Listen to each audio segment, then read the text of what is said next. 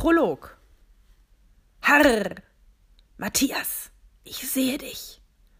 Ich beobachte dich. Immer bin ich in deiner Nähe, auch wenn du mich nicht sehen kannst. Wie ich das anstelle?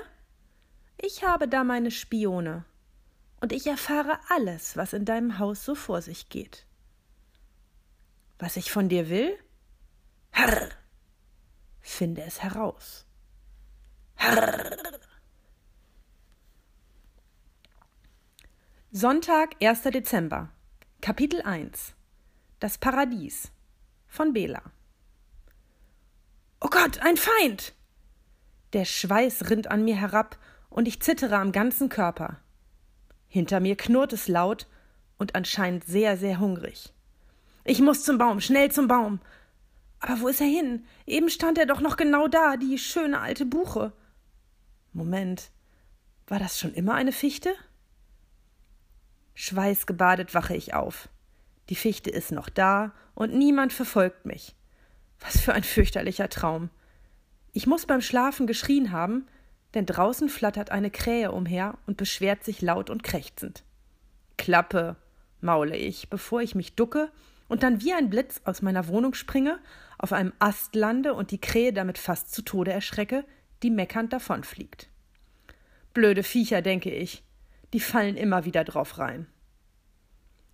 Dann erst merke ich, wie kalt es draußen ist. Kacke, es ist ja noch Winter. Der blöde Traum hat mich aus meiner Winterruhe gerissen und ich habe nicht einmal Hunger. Ich muss schnell zurück ins Warme.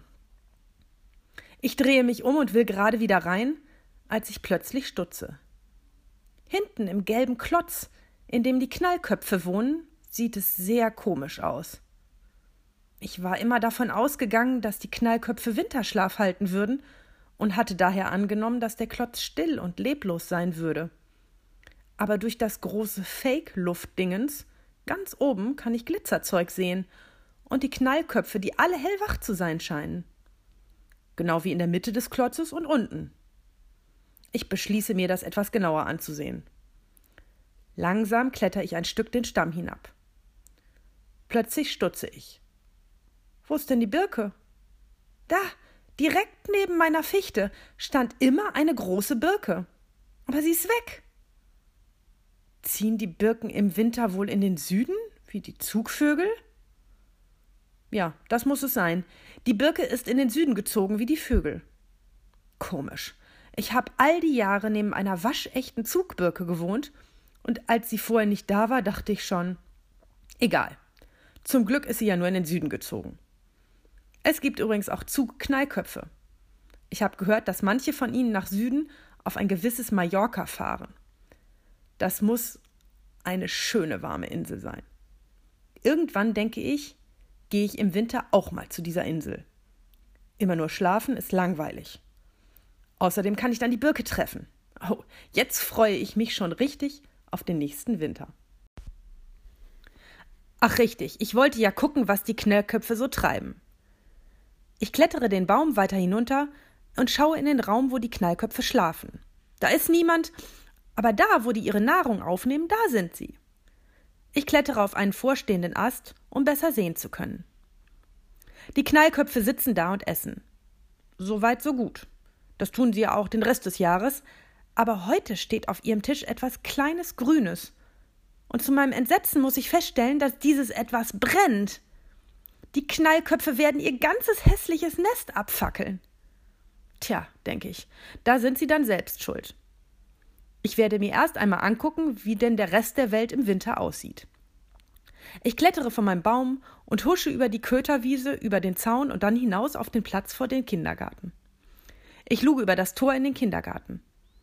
Anscheinend halten die kleinen Knallköpfe Winterschlaf, denn im Kindergarten ist niemand zu sehen. Dann drehe ich mich um, verlasse die Einfahrt und sehe zum ersten Mal die berühmte Straße, um die sich so viele Geschichten ranken. Die Kallinstraße. Sie ist das beeindruckendste, was ich in meinem ganzen Leben je gesehen habe. Mein ganzes Leben kannte ich nur den Bereich hinter dem gelben Klotz und wusste zwar, dass vor dem gelben Klotz eine Straße ist, aber so gigantisch, so eindrucksvoll hätte ich es mir nie träumen lassen. Klötze reihen sich an Klötze, jeder so groß wie ein sehr großer Klotz. Autos über Autos stehen in scheinbar endlosen Schlangen am Straßenrand einer Straße, die unermesslich lang und unfassbar breit ist. Doch die Krönung von allem ist der riesigste aller Klötze, schräg gegenüber vom Kindergarten. Es muss der Palast der Knallköpfe sein. Es ist unglaublich riesig, besitzt Mauern zehnmal so hoch wie ich und eine riesige, imposante Treppe, die hoch zum Eingang führt. Ehrfürchtig blicke ich auf die große Straße. Ich wusste nicht, dass die Knallköpfe so was Gigantisches bauen können. Diesen Palast möchte ich mir gerne mal genauer anschauen. Vielleicht finde ich da drin ja so den, sogar den Knallkopfkönig, überlege ich. Doch es gibt ein Problem.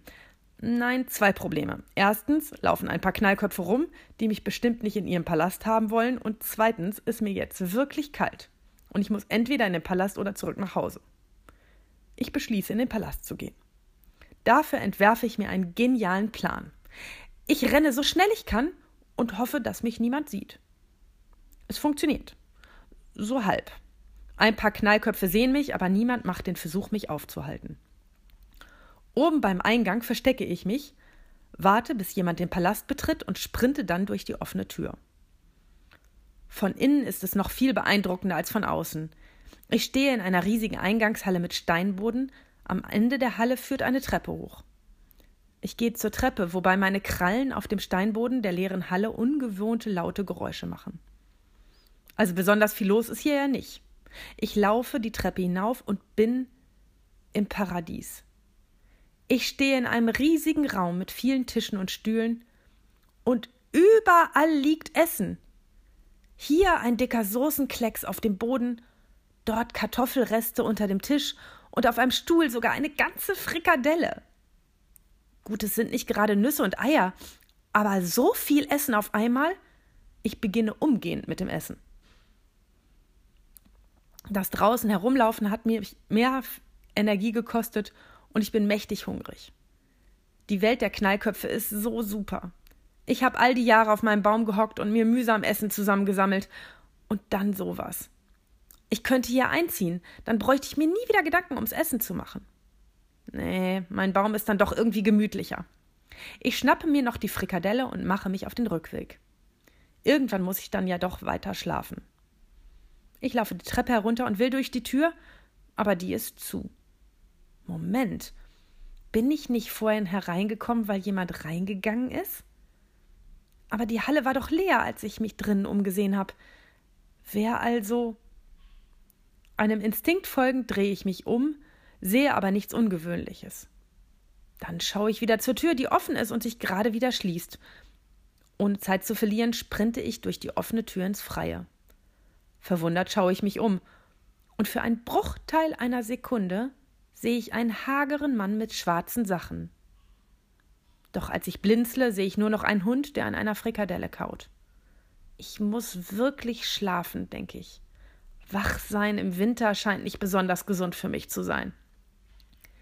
Schnell laufe ich zurück über den Kindergartenplatz und die Köterwiese zu meinem Baum, wo ich schnell in mein Zuhause husche und mich zusammenrolle. Ich will noch ein Bissen von meiner Frikadelle nehmen, aber die muss ich wohl verloren haben. Gute Nacht, Bäume, sage ich. Gute Nacht, Krähen. Gute Nacht. Schnarch.